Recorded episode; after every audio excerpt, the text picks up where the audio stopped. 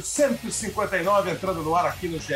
Globo, tá no Globoplay, tá no seu tocador preferido de podcasts. Quero agradecer bastante o pessoal que participa com as mensagens pelo Twitter do programa, são dois, é, e que se manifesta sempre esse pessoal falando bem do, do, do programa que a gente fez com o final 2 das décadas de 62 até 2022 e o programa da semana passada sobre a seleção brasileira.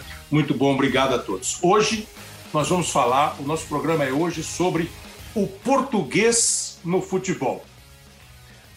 Eu dei essa pausa porque vocês já estão dizendo, lá vem ele de novo, com o Vitor Pereira, lá vem ele de novo com o Abel Ferreira. Não, para fazer uma rima, eu venho com Pasquale Cipro Neto e Sérgio Nogueira. Sem Ferreira e sem Pereira. Porque a gente vai conversar um pouquinho sobre o português mesmo, é, no futebol, nas transmissões, na linguagem, nos textos, no vocabulário, no papo dos jogadores, dos treinadores.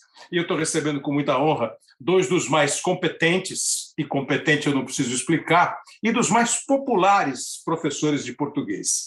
E o populares é no melhor sentido, porque o trabalho deles deixou uma língua que eu acho muito difícil, complicada, ela é cheia de armadilhas, deixou mais fácil, mais gostoso ouvir. O professor Pasquale fazia um programa adorável da TV Cultura, o Nossa Língua Portuguesa, eu era um assíduo telespectador, hoje participa da programação da CBN, está toda tarde no estúdio CBN, além de ter feito colunas para jornal e está sempre atuando. É, muitas vezes foi nosso consultor na redação dos nossos canais, das nossas emissoras. A mesma coisa o professor Sérgio Nogueira. O professor Sérgio Nogueira, até hoje, é, vira e mexe, faz uma palestra, faz uma conversa, na verdade, com a gente, tira dúvidas, chama atenção para vícios de linguagem, para erros de português que nós cometemos. E eu estou recebendo, então, o professor Pasquale e o professor Sérgio. Professor Pascoal, eu li que o senhor é de Guaratinguetá, e eu achando que era Moca da Gema, professor Pasquale. Uma honra, hein? É, o Kleber, obrigado, obrigadíssimo pelo convite, obrigado ao, ao Sérgio pela participação, pela coparticipação, por dividir aqui comigo a participação. E, e, sim, eu nasci em Guaratinguetá, mas eu sou. Guaratinguetá fica no Vale do Paraíba, é, entre metade do caminho entre a cidade de São Paulo e a cidade do Rio de Janeiro. É, mas eu fui para a Moca muito cedo, muito pequeno, na verdade, com sete meses de, de vida. E com sete meses ninguém vai a canto nenhum, né? É levado. Então, aí eu fui para a Moca, ou fui levado para a Moca, e lá morei durante muito tempo. A primeira casa onde morei durante muito tempo era ficava pouco mais de um quilômetro da Rua Javari. Eu ia a pé à Rua Javari ver ver o meu time jogar, o Juventus. Vi Pelé jogar na Javari, não vi aquele famoso 4 a, 4 a 0. Aquele. É o primeiro que não estava naquele jogo. É, com um milhão de pessoas né, na Javari. Aquele jogo foi em 59, eu nasci em 55, eu tinha quatro anos. Mas eu vi Pelé na Javari e, por desgraça, por desgraça, eu vi três vezes o Santos na Javari com Pelé, depois vi outras vezes. Mas sabe qual foi o resultado desses três jogos que eu vi do Pelé na Javari? Vitórias do Juventus. Não, senão não seria por desgraça.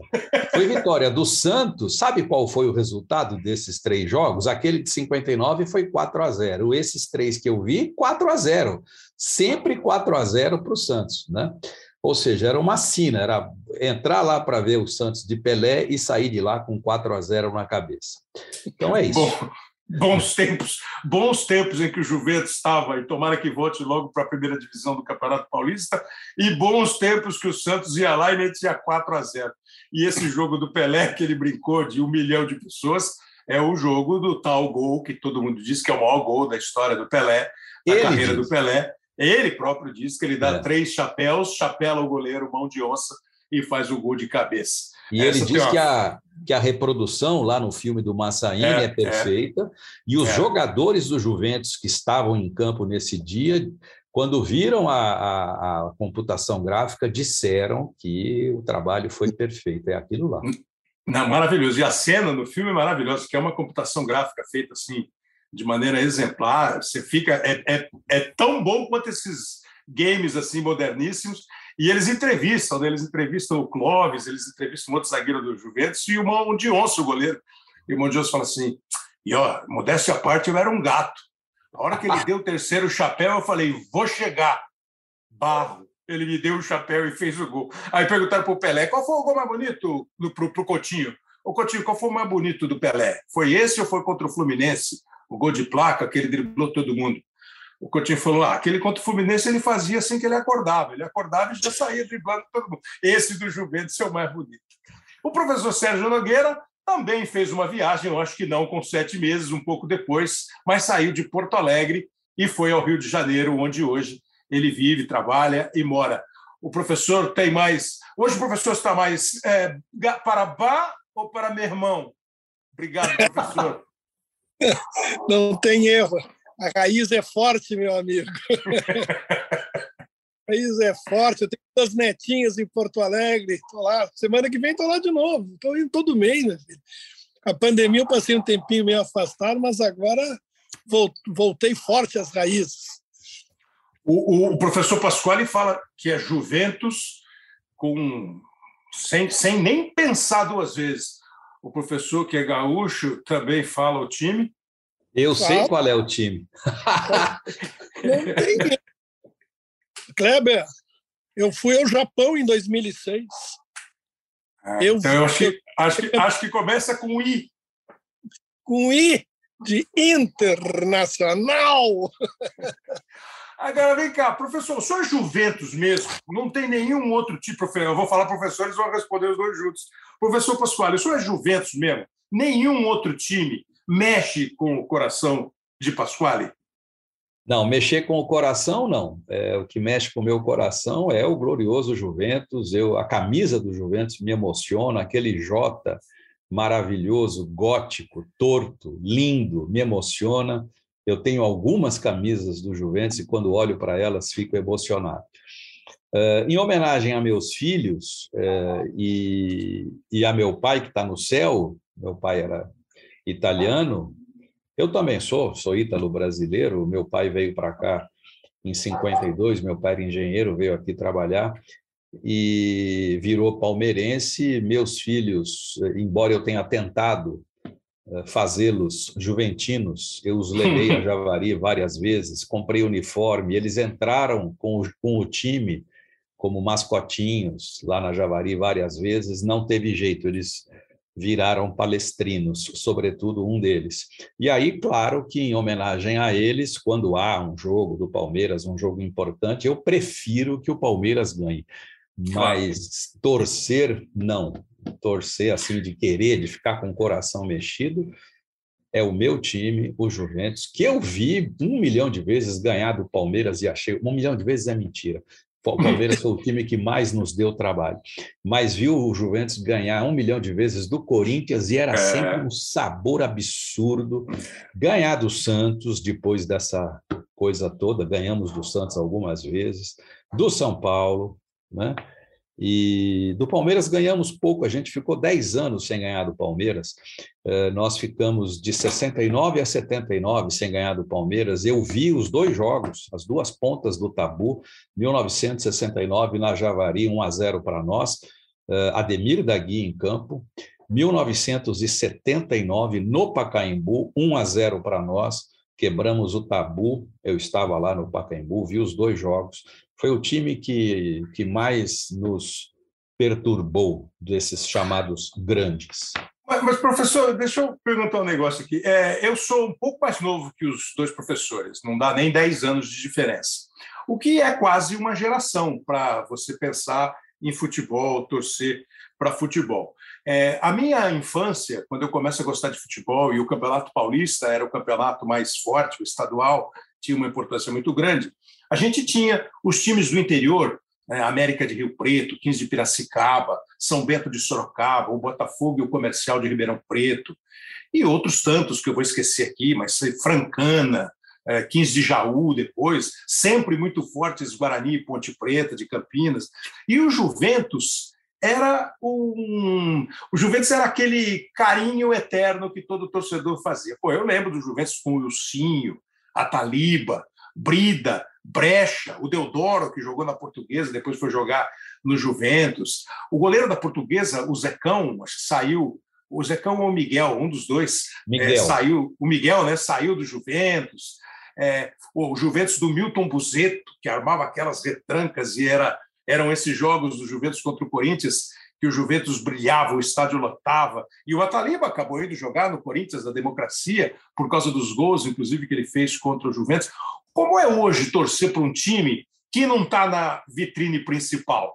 É duro ou aí paixão não tem beleza, não tem passarela bonita? Não, paixão não tem passarela bonita. Você acredita que eu, eu é domingo agora acordei. Eu, eu sou noturno, eu vou dormir tarde para os padrões normais da humanidade e levanto mais tarde do que a humanidade. É, ou seja, durmo pouco, né? Faço lá as minhas horas que são muito poucas, mas é, não não não ando nos horários civis, como dizia o grande cronista brasileiro Rubem Braga. Eh, no domingo, eu levantei mais cedo do que de costume para ver o jogo do ver na televisão, na, na, na, internet, o jogo do Juventus contra a Portuguesa. Perdemos de 2 a 0, mas para você ver que um domingo de manhã, né, o Juventus me tira da cama às 9 horas, eu levanto um pouco mais tarde do que isso, para ver uma derrota, né, para ver uma derrota. Torcer para um time pequeno quando ele realmente é pequeno, porque nos, no final dos anos 60, nos anos 70, no começo dos anos 80, o meu Juventus não foi pequeno, não era pequeno. O meu Juventus jogava uh, assim, fazia frente a esses times tidos como grandes. Uh, muitas vezes o Juventus era prejudicado brutalmente pela arbitragem, né? E, mas nós enfrentávamos esses times eh, de igual por igual, não é assim que se fala? E é. hoje não, hoje a gente sofre para passar para a segunda fase da A2, são 16 times, e a gente sofre para ir para a segunda fase, ou seja, para ficar entre os oito na primeira fase, e aí vai para a segunda fase e não vai para frente, não sobe. É, chegamos até a visitar a A3, né? onde ficamos um ano só estamos na A2 faz tempo, e nós fomos parar na A2, eu tenho tempo de dizer isso ou não? Claro. Fomos parar na A2 por erro de arbitragem, erro porque eu sou bonzinho, né? Eh, naquele famoso jogo contra o Corinthians, estava 2 a 0 para nós, expulsaram injustamente o nosso goleiro que não fez falta, isso tá, é só pegar os vídeos e ver, nós perdemos esse jogo de 3 a 2 para o Corinthians, jogando com 10, e aí, naquela última rodada famosa, o Grafite, que hoje é comentarista da, da, da, da Globo Sport TV, o Grafite, Foi. jogando pelo São Paulo, fez um gol que livrou né, o, o, o Corinthians do, do, do rebaixamento. Né? Uh, nós teríamos ficado na A1 e o Corinthians teria sido rebaixado, né? É, não fosse aquela derrota é, estranha de 3 a 2. E aí nós fomos para A2 e nunca mais saímos de lá, né? Só saímos para baixo, para cima não saímos mais, né? Então, torcer para o Juventus é essa coisa. A gente tem que ficar, uh, ficar com a nossa incompetência, porque a gente muitas vezes monta times ruins e tem tanto tempo para montar um time e não monta, começa o campeonato e a gente uh, vai mal. Tem que contar com a incompetência e tem que contar também com, essa, com esse histórico aí esquisito de arbitragens, mas a gente fica firme e forte é, como, como se diz lá na Javari, há uma faixa eternamente colocada lá, ódio eterno ao futebol moderno. Então, ódio eterno ao futebol moderno, é maravilhoso. Nós estamos lá, no templo, na Rua Javari. E o Juventus teve, é, o Juventus teve um momento em que eu me lembro também, quando eu era moleque, assim, era um clube de 100 mil associados, 100 mil mais. sócios que frequentavam mais, né? Que frequentavam é. a sede social do Juventus, as piscinas do Juventus. E o Juventus teve, eu me lembro bem que a gente ia fazer treino do Juventus, jogo na Rua Javari, o Roberto Arquinar, um diretor de futebol, grandão, Juventus, imenso, que era muito isso, muito bom de papo, e o José Ferreira Pinto Filho, chegou Sim. a ser um dos líderes do futebol de São Paulo, do futebol da Federação Paulista, enfim. É um Advogado que era um lambarim sabuado. É, exatamente. Agora, o professor, enquanto o professor Pascoal acorda cedo para ver o jogo na internet, o professor Oi. Sérgio Nogueira vai para o professor Sérgio vai para Tóquio, vai para o Japão, ver o Internacional ser campeão. É, o Internacional que foi, que professor, um dos assim, se eu for fazer, se eu fizer uma lista dos melhores times que eu vi jogar, certamente vai entrar o Internacional ali dos anos 70, né? o Internacional de 75 e 76. É, e é um time que foi bicampeão brasileiro e depois, em 79, Falcão, conquistou o terceiro. Gênio. Falcão, é, Falcão, Carpegiani, Caçapava, Escurinho, enfim. É, o Internacional, é, de vez em quando, dá uma, aquelas osciladas. Né? Ah, o time, a exemplo de vários outros times do futebol brasileiro, o time entra em crise, depois vem alguém consegue dar uma saneada nas contas. Como é que hoje o torcedor Sérgio Nogueira vê o Internacional, que investiu aí, depois de um vice-campeonato com o Abel, investiu no Ramires, um técnico estrangeiro, depois no Medina, um técnico estrangeiro, foi buscar e resgatar o gaúcho Mano Menezes e hoje está brigando lá em cima do campeonato. É, eu fico ouvindo muito a Rádio Gaúcha, professor, não sei se, se você ouve também de vez em quando a Gaúcha, e, e, e, eles são legais, né? Os extremos, né? Da pancada quando a coisa não sai bem, aí depois começa a melhorar, mas sempre com uma ressalva. Como é que você vê o internacional hoje? Bom, é, eu, eu, gostaria que depois você me fizesse a pergunta do segundo time que você fez para o Pascoal. Eu, quero ah, eu, vou, eu, eu, vou fazer do, do Rio, né? Porque eu tenho uma resposta, tá? É, é também tem a ver com filho. Filho é fogo. Né? Mas vamos lá, vamos ao Inter de hoje. Né? É, eu diria que o Inter, pós 2010, né, realmente vem numa, numa, numa, subida e descida terrível. Né? A gente não sabe quando vai bem, quando a gente acha que. É, este ano, por exemplo, só para imaginar, eu, quando começou lá com o tal do Cacique Medina, eu já estava contando quem é que ia fazer menos pontos que o Inter, com medo de cair para a Série B. E viu um momento agora, estamos lá em terceiro e já tem gente dizendo que pode disputar título. Muito mais porque os outros estão embolados do que por próprio Inter, né? cá entre nós. Né? Mas que realmente melhorou muito com o Mano Menezes, eu não tenho dúvida disso. Né? É, como dizem lá no Sul, você deve já ouvir essa, ouvir essa frase, né? É, do tipo, Estou começando a me iludir. Capaz, né? Capaz. Eu estou começando. É... Capaz. Capaz, Qual é o segundo time, professor? Ah, eu explicar isso para vocês. Né? Uma vez, no participando do programa, o Jô Soares me perguntou se era verdade que eu era torcedor do Fluminense, porque o Jô é fluminense. Né? Aí eu disse para ele: olha, eu sou colorado por parte de pai e fluminense por parte de filho. Genial.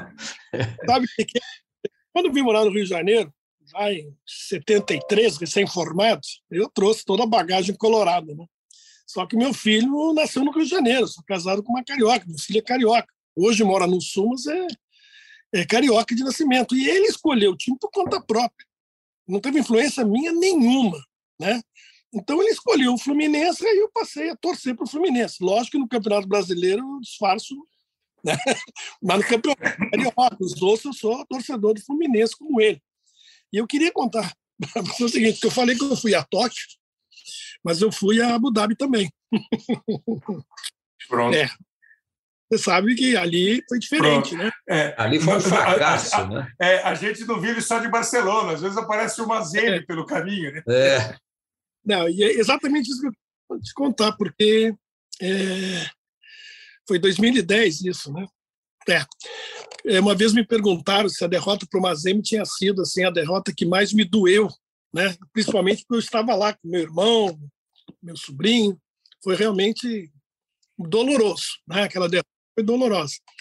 Mas eu vou confessar que teve uma pior, que foi a derrota do Fluminense para a LDU na final da Libertadores. Você está lembrado? Que o Fluminense conseguiu. É, Renato Gaúcho era o técnico. Renato, Renato Gaúcho era o técnico. Fluminense no... perdeu de 4 a, sei lá, perdeu de 4 a 0 lá e ganhou de 4, 4 a 0 e 4 a 0 e perdeu nos pênaltis. Exatamente. Porque quando acabou o jogo, o Fluminense perdeu um dos pênaltis, aquele silêncio do meu filho, do meu lado, caminhando. Ele não chutou uma porta, não chutou uma cadeira, ele não deu um grito. Aquele silêncio doía dentro de mim, porque quando o Internacional perdeu para o Mazembe, a dor estava dentro de mim, eu sabia o tamanho da dor. Mas quando dói num filho, a gente não sabe até onde vai. Eu costumo dizer que essa derrota foi muito pior e pouca gente sabe, tá? Ele já sabe porque eu já contei para ele. Eu tinha preparado a viagem para o Japão. Eu, eu, tinha dito até no, no Globoesporte.com uma vez que eu seria campeão do mundo com duas camisetas, a do Inter e a do Fluminense. Quer dizer, eu tinha Tóquio de novo com meu filho aí pelo Fluminense. E isso se frustrou. Eu só fui contar para ele isso um bom tempo depois, né? Que não bastava a derrota. Perdemos é. uma segunda Tóquio. Esse, o jogo foi 4x2 lá e 3x1 aqui, né? 4x2 para ele deu lá e 3x1 aqui. Aí o Fluminense perdeu os pênaltis. É porque Ô, o ganhando de 1x0 e o Fluminense virou para 3x1. Mas diga, Pascoal, o Pascoal estava falando alguma coisa, né? Não, ia dizer que esse silêncio do seu filho é, serve para a gente usar aquela figura de linguagem magnífica, um silêncio ensurdecedor. Né? Ensurdecedor, é. É mesmo. É. é o famoso né? É o melhor exemplo é. de que eu conheço. É. Adoro esse silêncio ensurdecedor. Eu falei do professor Pasquale, do programa Nossa Língua Portuguesa, da CBN, dos jornais, o professor Sérgio a mesma coisa. Eu só não não lembrei de uma das dos momentos de uma das participações em programas mais espetaculares do professor Sérgio. Por exemplo, professor, como é que soletra ludopédio? F-U-T-E-B-O-L, futebol. Futebol, exatamente. É isso que eu queria agora começar a falar. Você já viram os, os gostos, as paixões, as tristezas? Eu gostei dessa. Sou, sou internacional por parte de pai, fluminense por parte de filho. É ótimo. É. Eu queria... É. Deixa eu te interromper. Eu tenho que contar uma com o Pascoal que eu não sei nem se eu já contei para ele. Nós entramos no, no, em Congonhas, naquela parte de baixo. Eu estava indo, acho, para Curitiba, ele para Ribeirão, vice-versa. Ficamos batendo papo, o senhor se aproximou, ficou nos olhando, falou nada. Daqui a pouco, o do Pascoal, ele foi. Aí eu fiquei. Aí o senhor se, tomou coragem, se aproximou e disse: Eu não sabia que vocês eram dois. Você já me tá contou vendo? essa história, que é boa demais. Vocês são dois, exatamente. É isso aí, é o dobro. Aí ele já misturou matemática com português, tá vendo? Agora, eu falei do ludopédio, porque agora eu, eu convidei os dois exatamente para a gente conversar um pouquinho sobre esse papo de futebol, a língua portuguesa, o futebol tal, e eles já mostraram que são é, apaixonados por futebol, gostam de futebol, acompanham o futebol. E o futebol é, tem as palavras no futebol, as, eu sei que tem muito, muita gente que não gosta. Né? Eu fico vendo, às vezes, na coluna do Anselmo Góes, no Globo, ele adora falar, né? check-in é o cacete, quando vem uma palavra assim em, em, em, inglês ou em outra língua. O futebol fez diferente, né, professores? Por exemplo, não ficou ludopédio, ficou futebol. O basquete, em determinado momento, virou bola ao cesto. Hoje já é basquete, já portuguesamos o basquete do inglês. E a mesma coisa, né? O goleiro, goalkeeper virou goleiro. Nós não inventamos um nome para o goleiro. É, o chute, que no, no basquete, outro dia eu falei, alguém falou chute no basquete e recebeu crítica de telespectador é, mais sabido do que o sábio. Porque o, o chute do basquete, chute é com o pé, não é com a mão. O chute do basquete vem da palavra shoot, tiro, em inglês, né? Então o cara atira a bola na cesta e aqui a gente começou a usar chute, drible, é, escanteio. Esse escanteio não sei de onde a gente tirou o corner para trazer para escanteio. O box virou área, que é uma caixa. A, a, área tem meio o desenho de uma caixa, eles chamam de box e a gente chama de área. Como é que vocês veem essas palavras é, inglesas que de alguma maneira elas foram, não sei se eu posso chamar de criadas para o português, professor Pasquale? É, Kleber, é, a questão é a seguinte: é, não adianta brigar com o vento. Né? Hum. A gente não. Ô, senhor Vento, como vai? Tudo bem? Que tal dar uma voltinha? e ir, sabe Deus para onde, né? É, com a língua, a coisa é, não é muito diferente. Houve um tempo você perguntou para o Sérgio como se soletra ludopédio. Houve um tempo lá para trás muito lá para trás, em que alguém, um gênio qualquer, começou a gritar contra futebol, dizendo que era um absurdo o futebol, que tinha que ser ludopédio, porque ludo, né, de jogo e tal, e pédio de pé, ludopédio. Uh, mas isso não pega, não adianta, não pega, não pega nem num sentido nem no outro. Por exemplo, quando a gente tenta empichar um termo estrangeiro que chega depois de um consagrado em português já existente, já velho, já usado. O pessoal da publicidade gosta muito de usar o share, tal empresa tem não sei quantos por cento de share. Não adianta, uhum. isso não pega de jeito nenhum, isso vira linguagem de nicho, e o que uhum. as pessoas dizem mesmo é que a empresa tem X% de participação de mercado. Né? Ah, então, no futebol, no esporte em geral, a coisa é mais ou menos a mesma. Né? É, no meu tempo de, de moleque, o, o, o, Sérgio talvez se lembre, havia uma bola de futebol fabricada, acho que pela estrela, chamada chutebol. Uhum. Chutebol. Lembra isso, Sérgio? Plástico.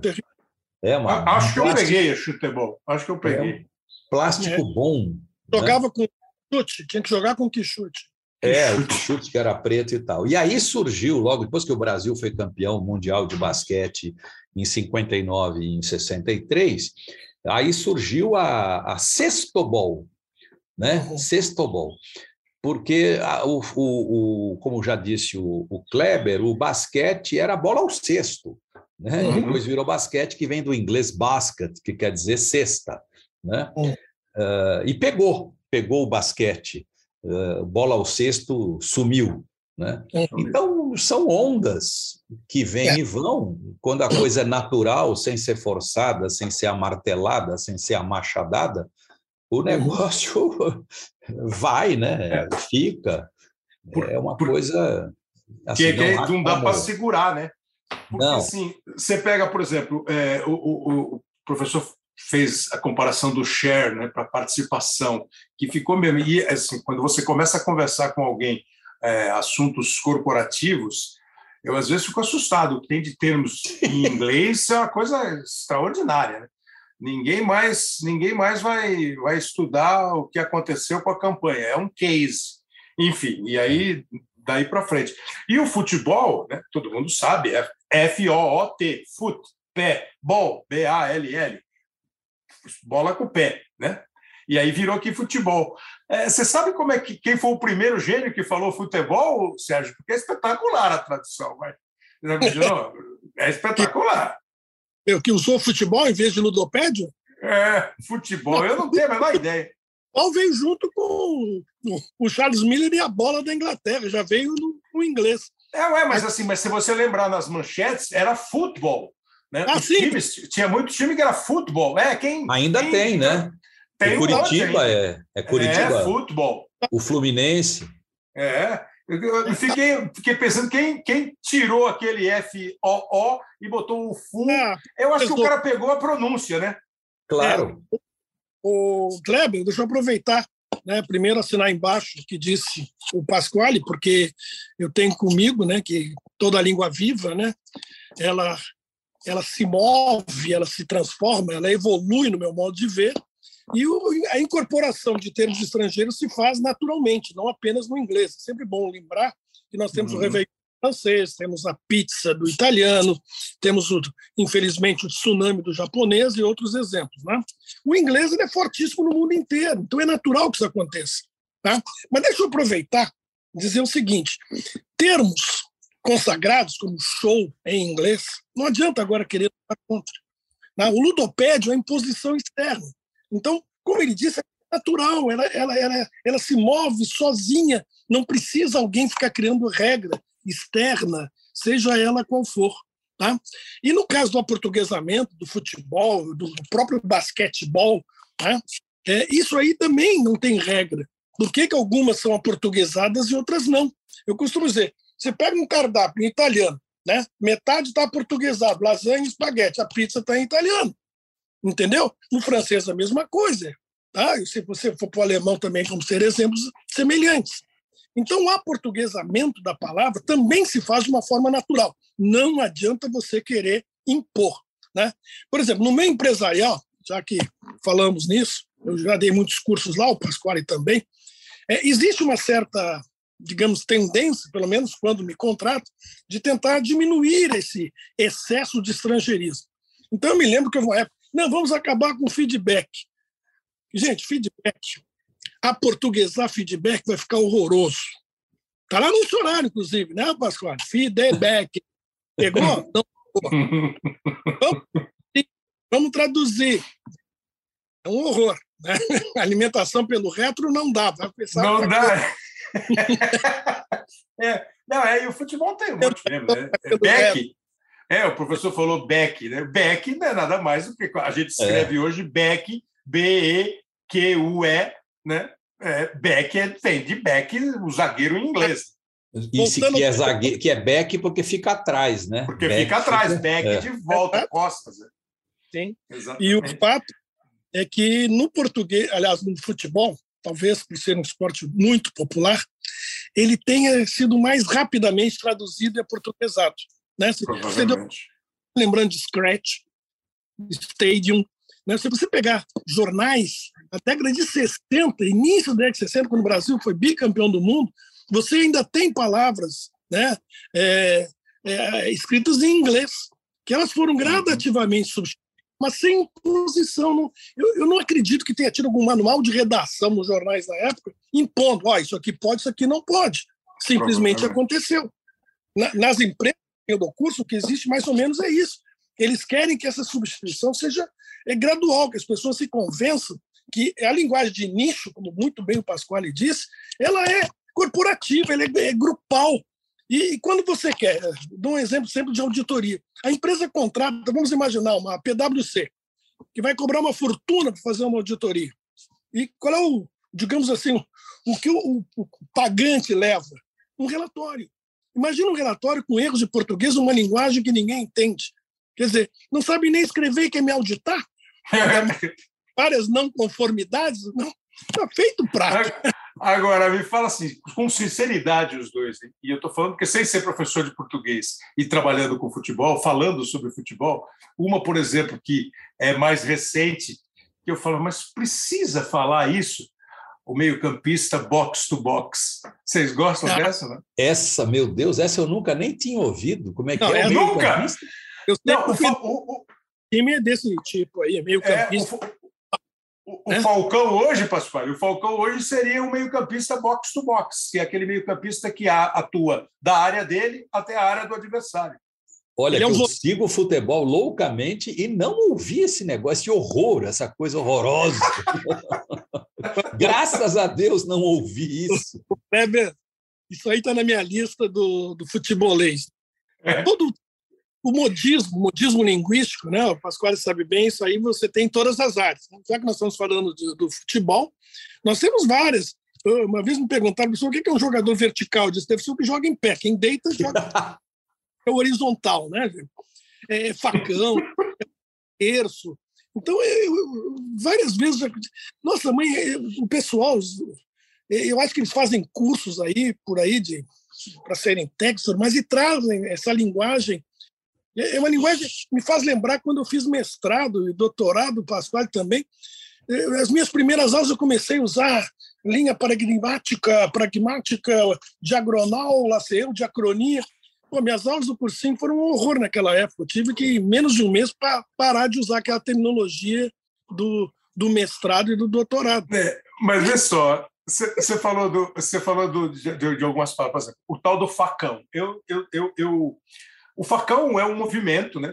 Uhum. Que, o, que o cara sai tipo do, do lado do campo e vai para dentro da área, ele faz uma diagonal, que a gente chamava de diagonal, para uhum. fazer o gol, virou a jogada. Ele se movimenta em facão para fazer o gol. Outro dia o Paulo Nunes, o Paulo Nunes tirou uma que é boa também, que ele falou que é a linguagem do futebol. Quando o cara bate assim com a parte de dentro do pé para a bola fazer aquela curva, ele falou que é o chute banana, porque a bola faz o movimento da banana. É. A bola faz uma. Então, assim, eu até entendo. Eu, eu, eu fico um pouco mais assim com.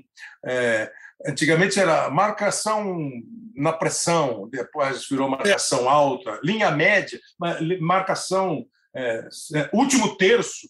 O último terço é quando você está chegando perto da área do adversário, virou último terço. Mas são, assim, é, palavras que os caras vão usando e às vezes fica meio chato, enfim.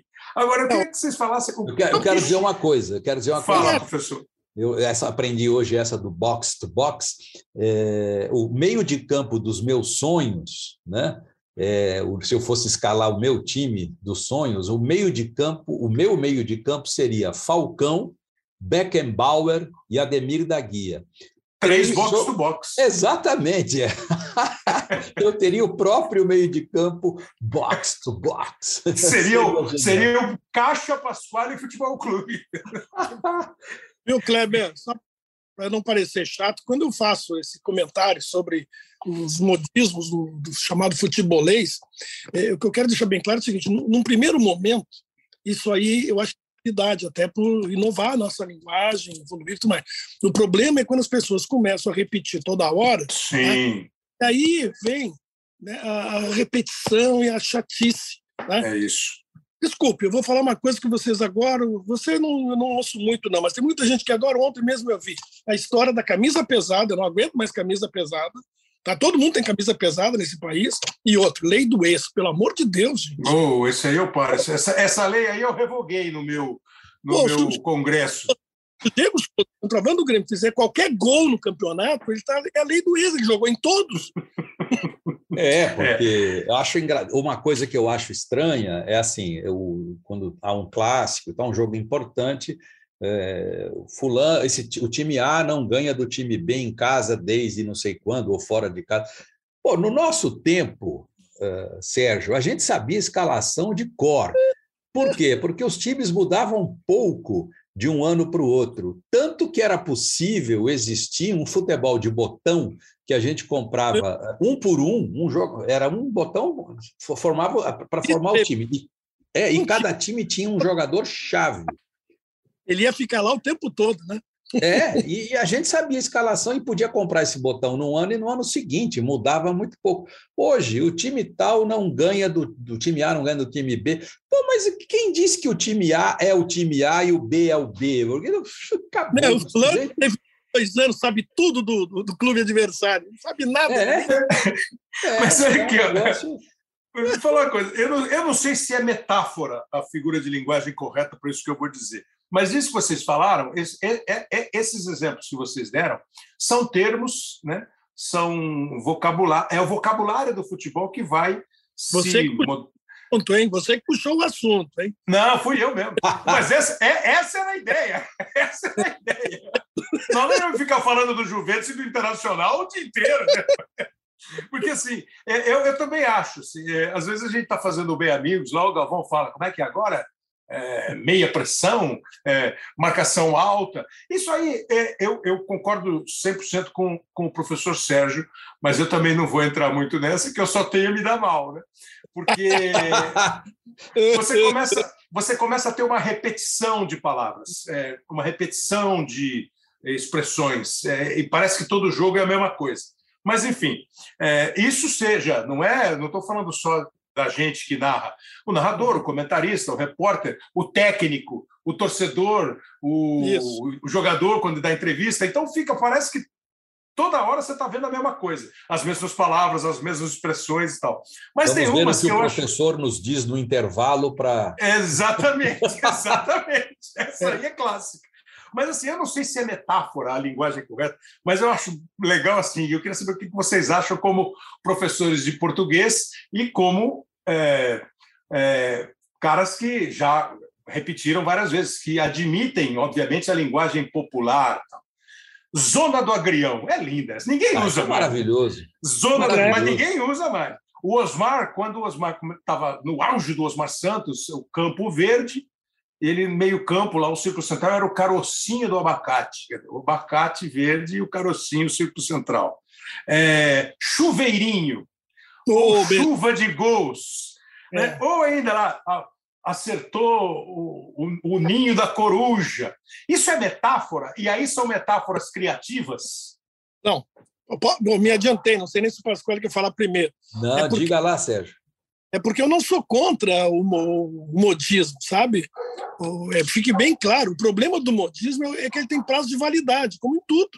Na moda feminina, masculina, roupa, entendeu? Na música. Então, o problema é o que cansa, lá pelas tantas, cansa. E é isso que é, você está usando o exemplo da metáfora, né? Eu gosto daquele exemplo da, que eu uso nos meus cursos aí, que é o é, como é que é para estádio de futebol, caldeirão, né? Uhum. Não, gente, o primeiro caldeirão que eu conheci era do Atlético Paranaense e não era essa arena nova, não, era velho, foi o primeiro caldeirão. Né? Hoje em dia, qualquer estádio em que a torcida está efervescente, né? Ah, virou um caldeirão. Não aguento mais virar caldeirão. Mas é, mas é o sucesso do Hulk que passou para o Mion, professor. Não, que ele. Eu, posso então... dizer uma coisa que eu devia ter dito na hora, deixei passar, voltando à ah. história ah. do Beck, é, porque o jogador, né, o, o, defensor que se chama Beck, é, a questão da, da adaptação da, do termo estrangeiro e tal, eu ia dizer de um, eu ia citar um, um caso. No Maranhão existe uma cidade que tem o nome que tem por causa da história da, da revolta de Beckman, que aconteceu lá em, no século XVII, uhum. né? a revolta de Beckman.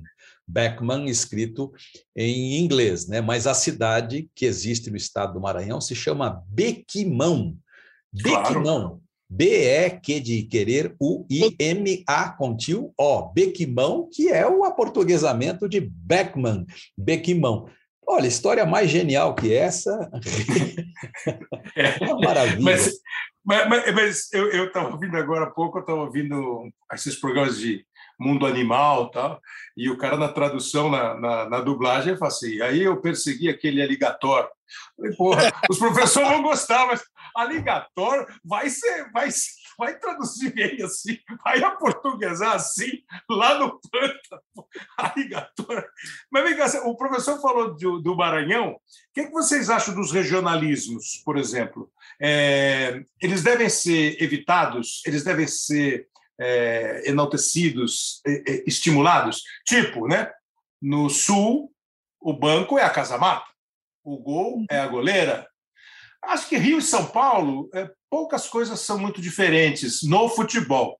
Tem na vida, né? O cobrador de ônibus é o trocador no Rio de Janeiro, o biscoito e a bolacha, enfim. No Nordeste, estou pensando assim, em algum termo de futebol que seja mais usado no Nordeste do que aqui, em Minas, eu não consigo achar. Aí acho que já é mais. Aí não tem, não tem erro, ou pode causar impacto.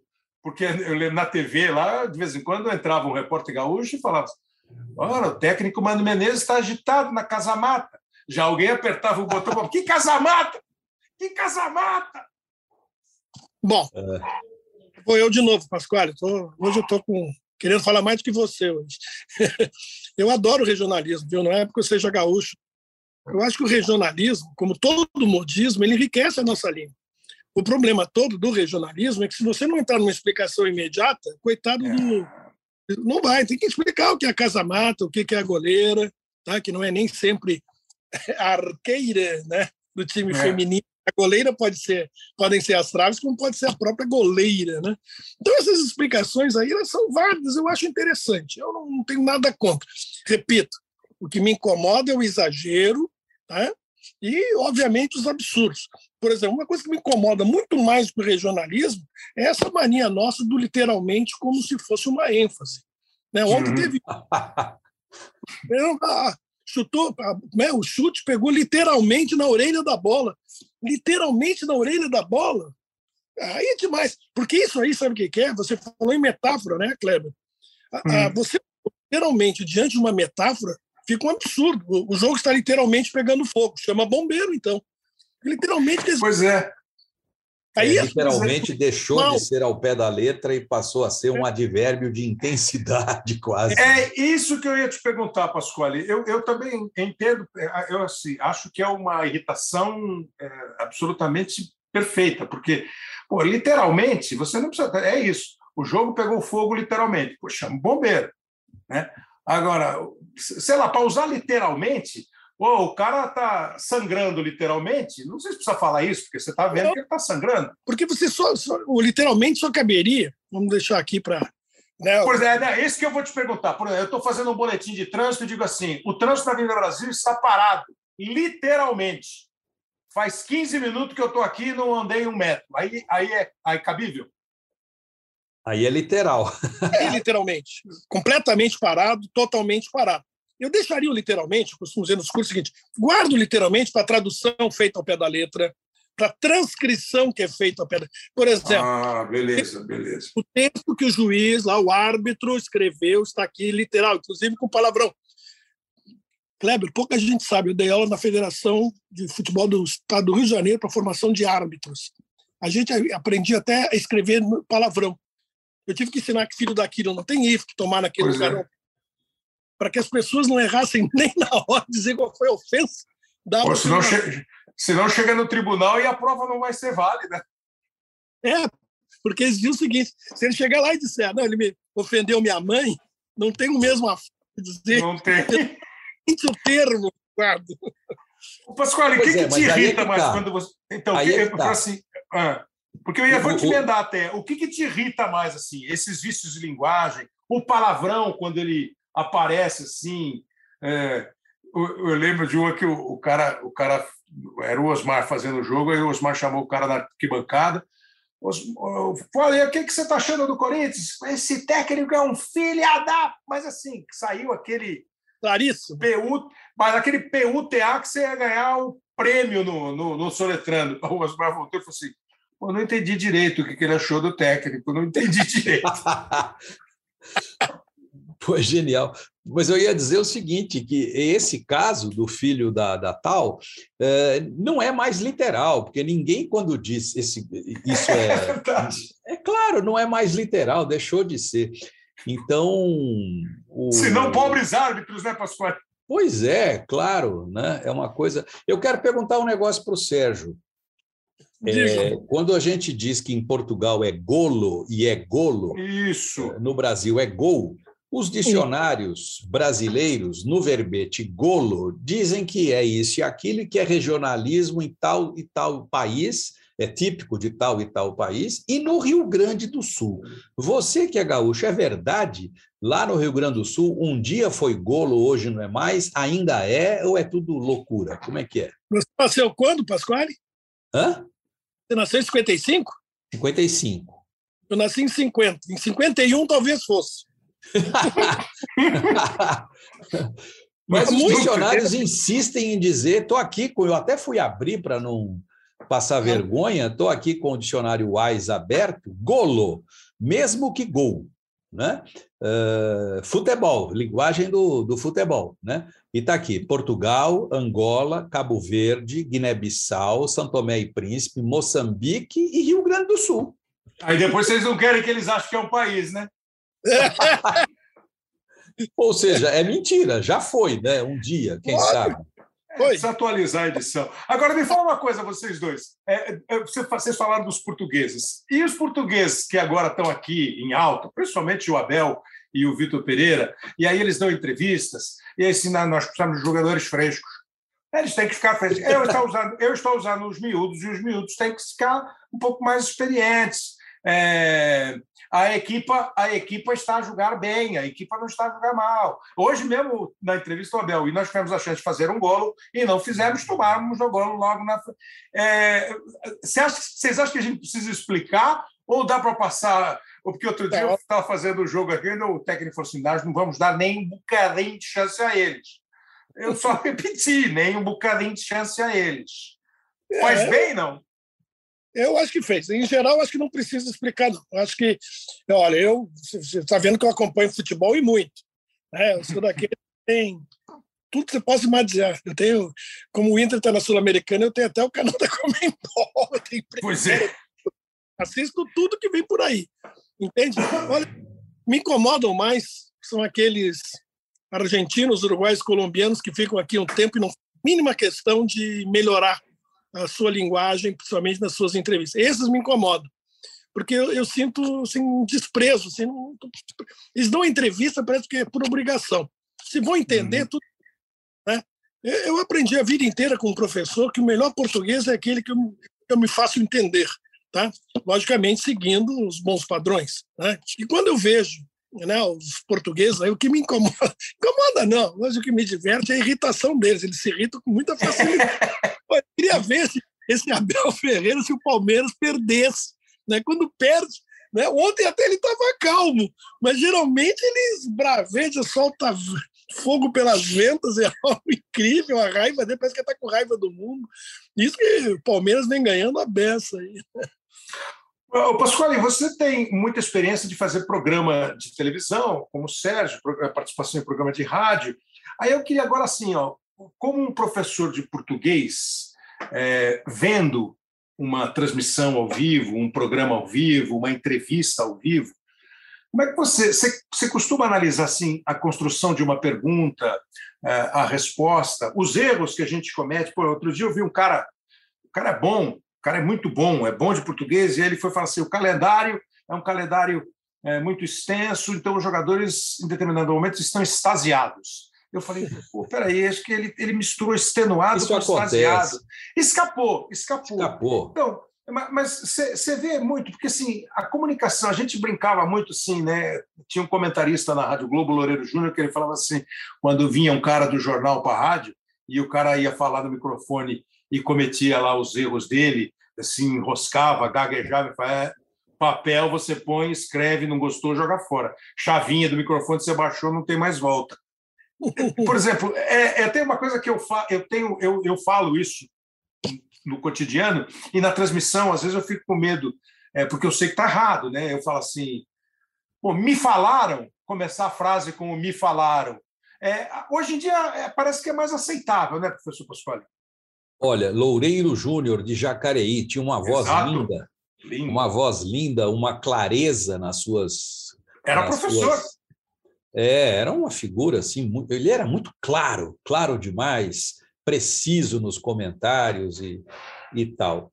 Eh, essa coisa do me disseram, por exemplo, isso tem mais de um século, né? Oswald de Andrade, num antológico poema chamado Pronominais. Pronominais, né? já discutiu isso e, e deixou bem claro lá que o que acontece na prática, que é a mudança de melodia. O português do Brasil tem uma melodia, o português de Portugal tem outra, e quando a gente fala de língua falada, a gente tem que entender que essa melodia funciona diferentemente. No nosso português, quando falamos, o me disseram é infinitamente mais natural, sonoro, audível, eufônico e por aí vai, do que disseram-me. Quando eu imposto a linguagem, sobretudo quando eu vou escrever, aí é outra conversa, aí vira outra, é outra língua, a língua escrita é diferente e tal, a gente pode pensar nessa coisa do início de frase com o pronome oblíquo e tal, mas no na, na, na língua espontânea, né, na língua do dia a dia, é perfeitamente possível isso, é o que acontece, é essa a norma. A norma é começar pelo, pelo pronome oblíquo né, nessa situação.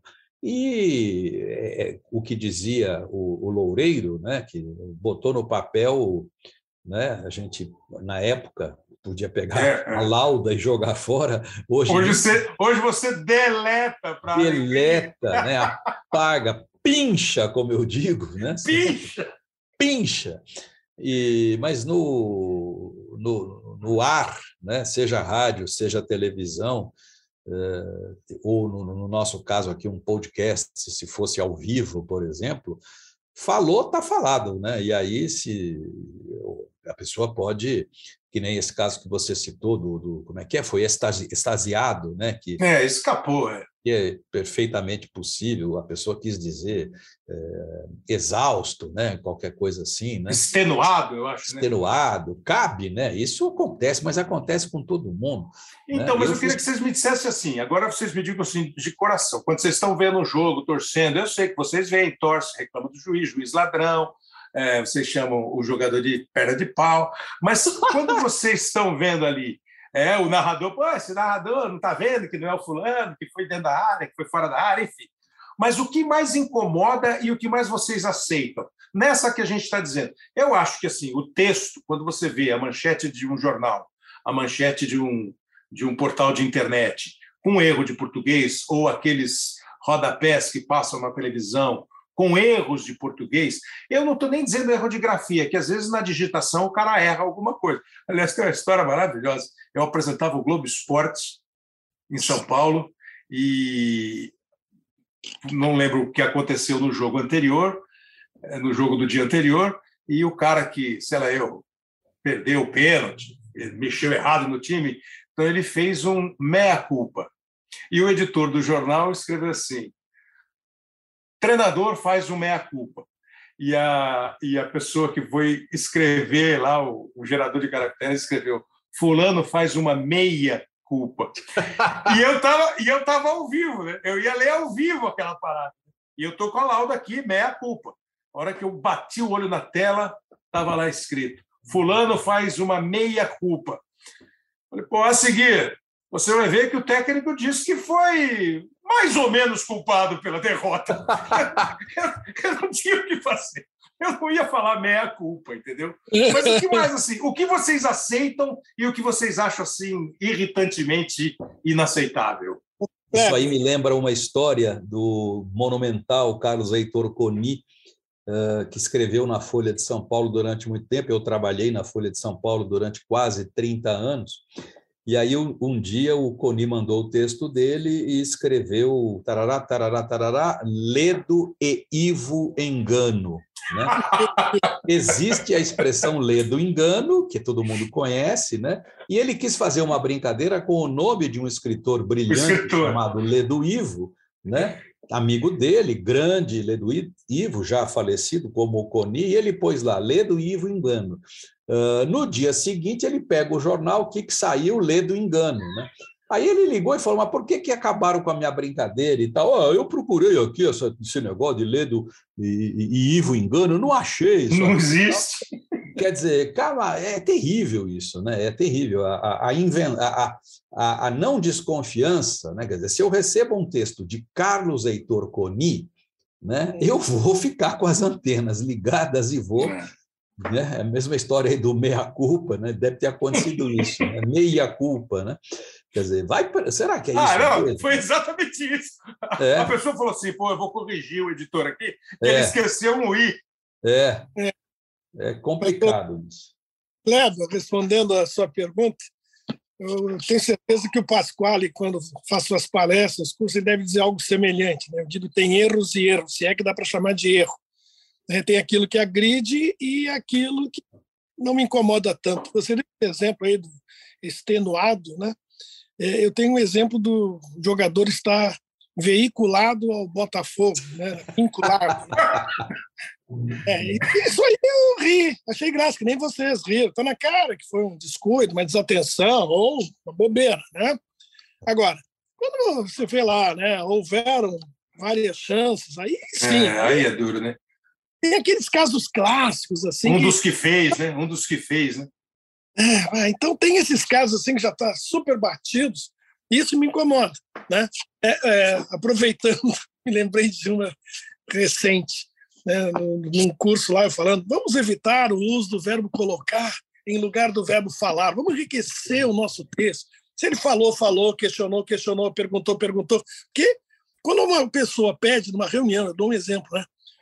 Posso fazer uma, uma colocação, você não sabe o que vai sair daquela boca. Pode ser uma, uma afirmação, né? Aí eu disse: olha, evitem o verbo colocar, deixa eu colocar só para colocar a bola na assinatura no texto, colocar o pingo nos is, assim por diante, onde a ideia é de pôr em algum lugar. Ficou claro? Ficou claro.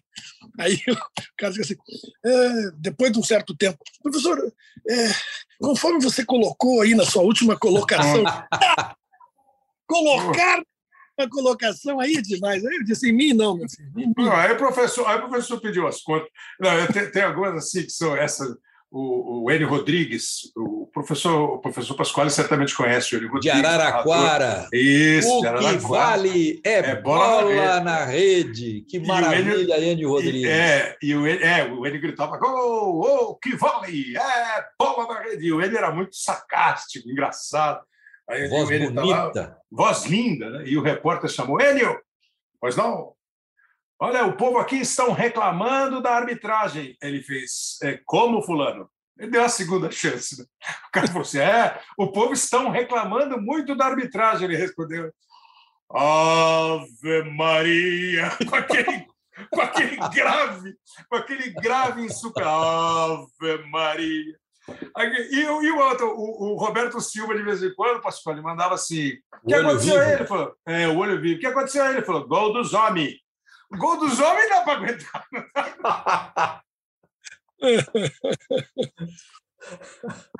ai, ai, ai.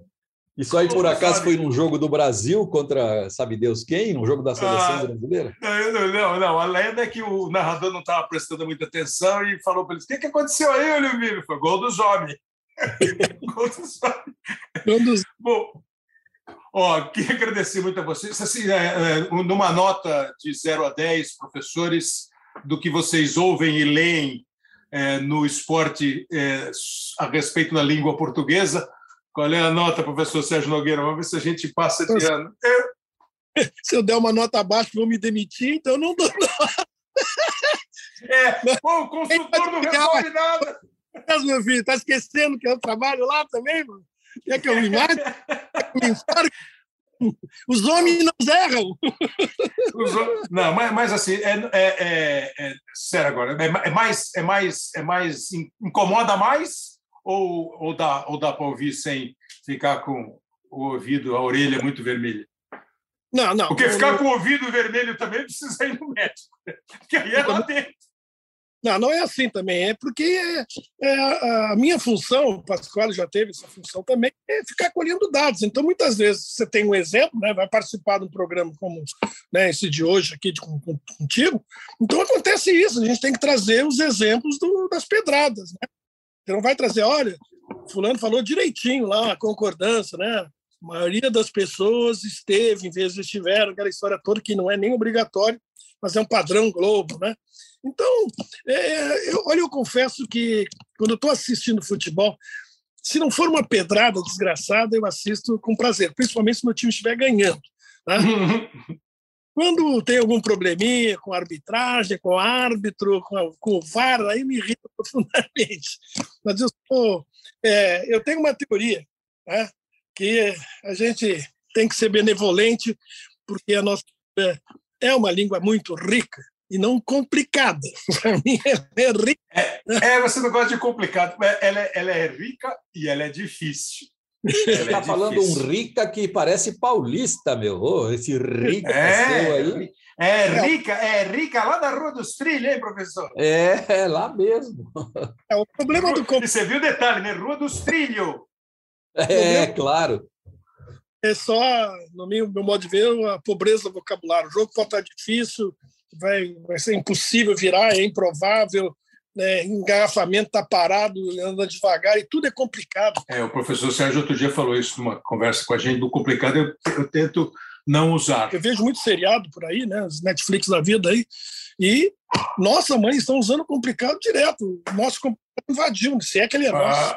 Mas filme também, filme em inglês, em filme em inglês também é complicated. Pra caramba é complicated. Um problema global, pronto. Não pronto. da Globo, global. é, vocês são, além de professores, vocês, é, no desenvolvimento da carreira de vocês, vocês viraram comunicadores, indiscutivelmente comunicadores. Então, assim, para encerrar, o, o, Sérgio já falou, Pasquale, e você, quando você vê, quando você assiste futebol, esportes na televisão, você consegue. É, é, acho que é difícil tirar completamente o uniforme, o avental de professor, né? Não dá para tirar totalmente. É, bom, eu, bom, antes eu quero lembrar quando você falou da Rua dos Trilhos, meu, lá na Moca, é, veja o que é a língua. Há uma rua na Moca chamada Fernando Falcão. Não me pergunte por que 101% dos habitantes da Moca dizem Rua Fernandes Falcão. Não me pergunte por quê. Então. aqui, aqui na, na, Vila Madalena tem uma rua famosíssima que se escreve W-I-S-A-R-D. Wizard, né? É, é. Desde que eu sou moleque que eu moro aqui, é a Wizard. O Wizard nada, é a Wizard.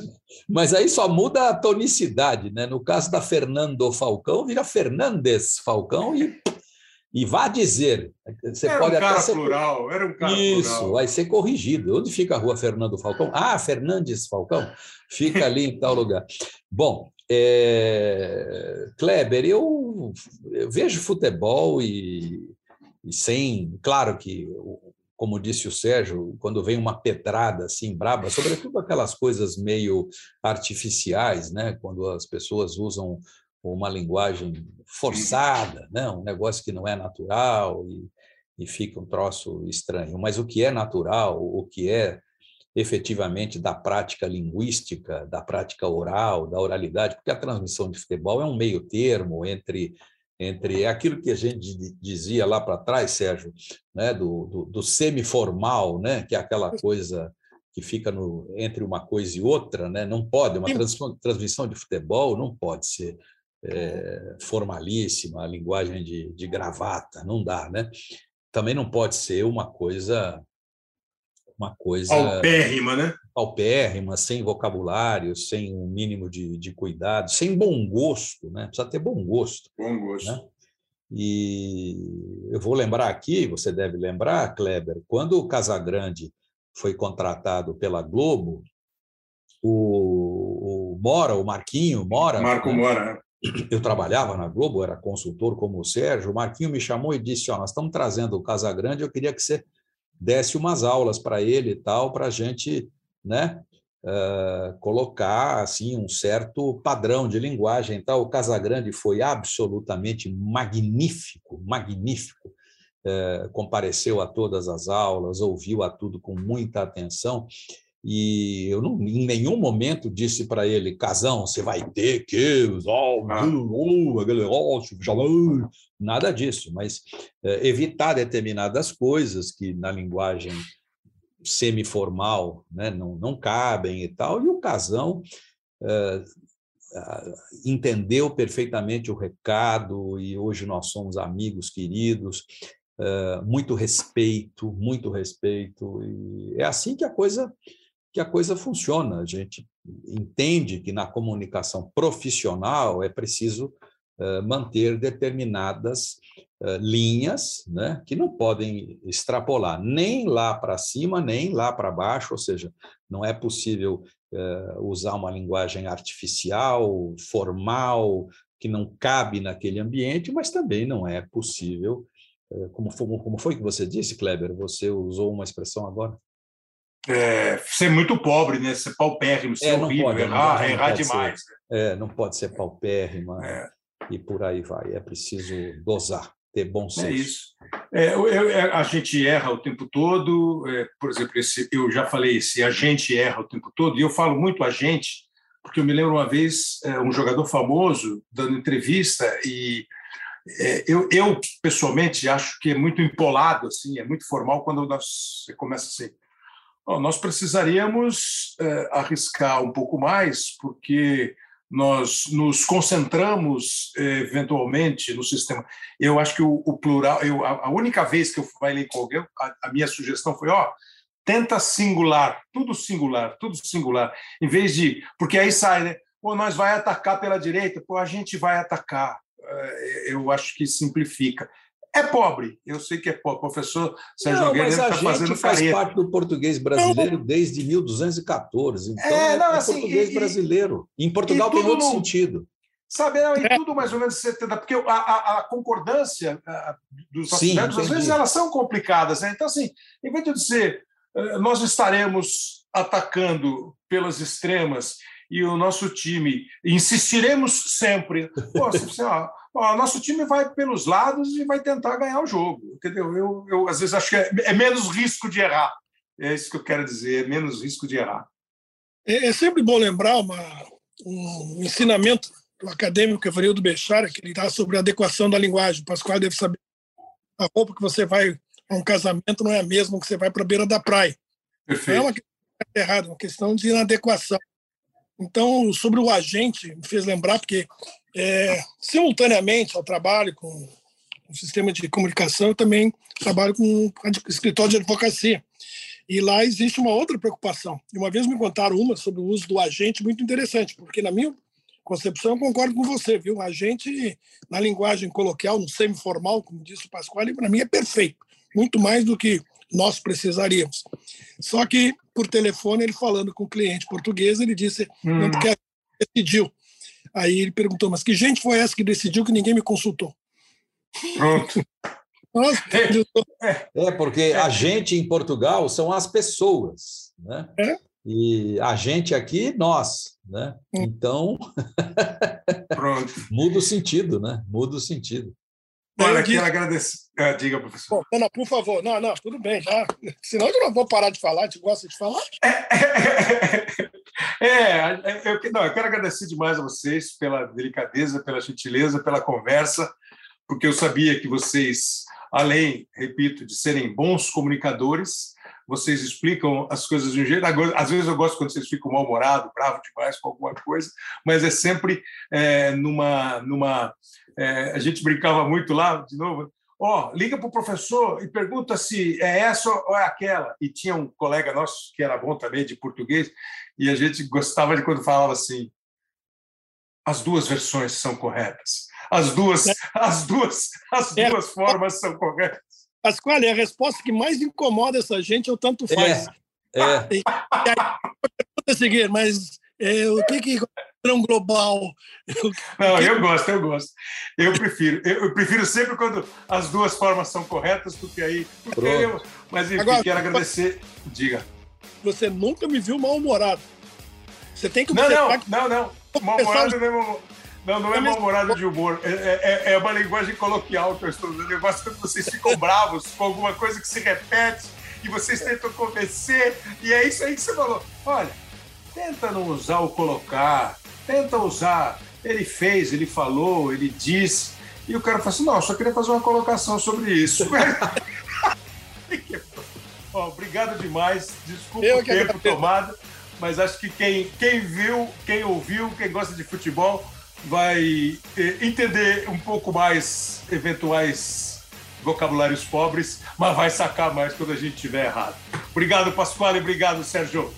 Valeu, Sou eu que agradeço. Um abraço para vocês. O Lucas Gameloto, o Pedro Suárez e o Léo Bianchi são os produtores e editores do podcast que você ouve no seu tocador preferido, você ouve no Globoplay, tá lá também, e no ge.globo. Falei para vocês que a gente ia falar de o português no futebol? Tá falado. Um grande abraço, até a semana.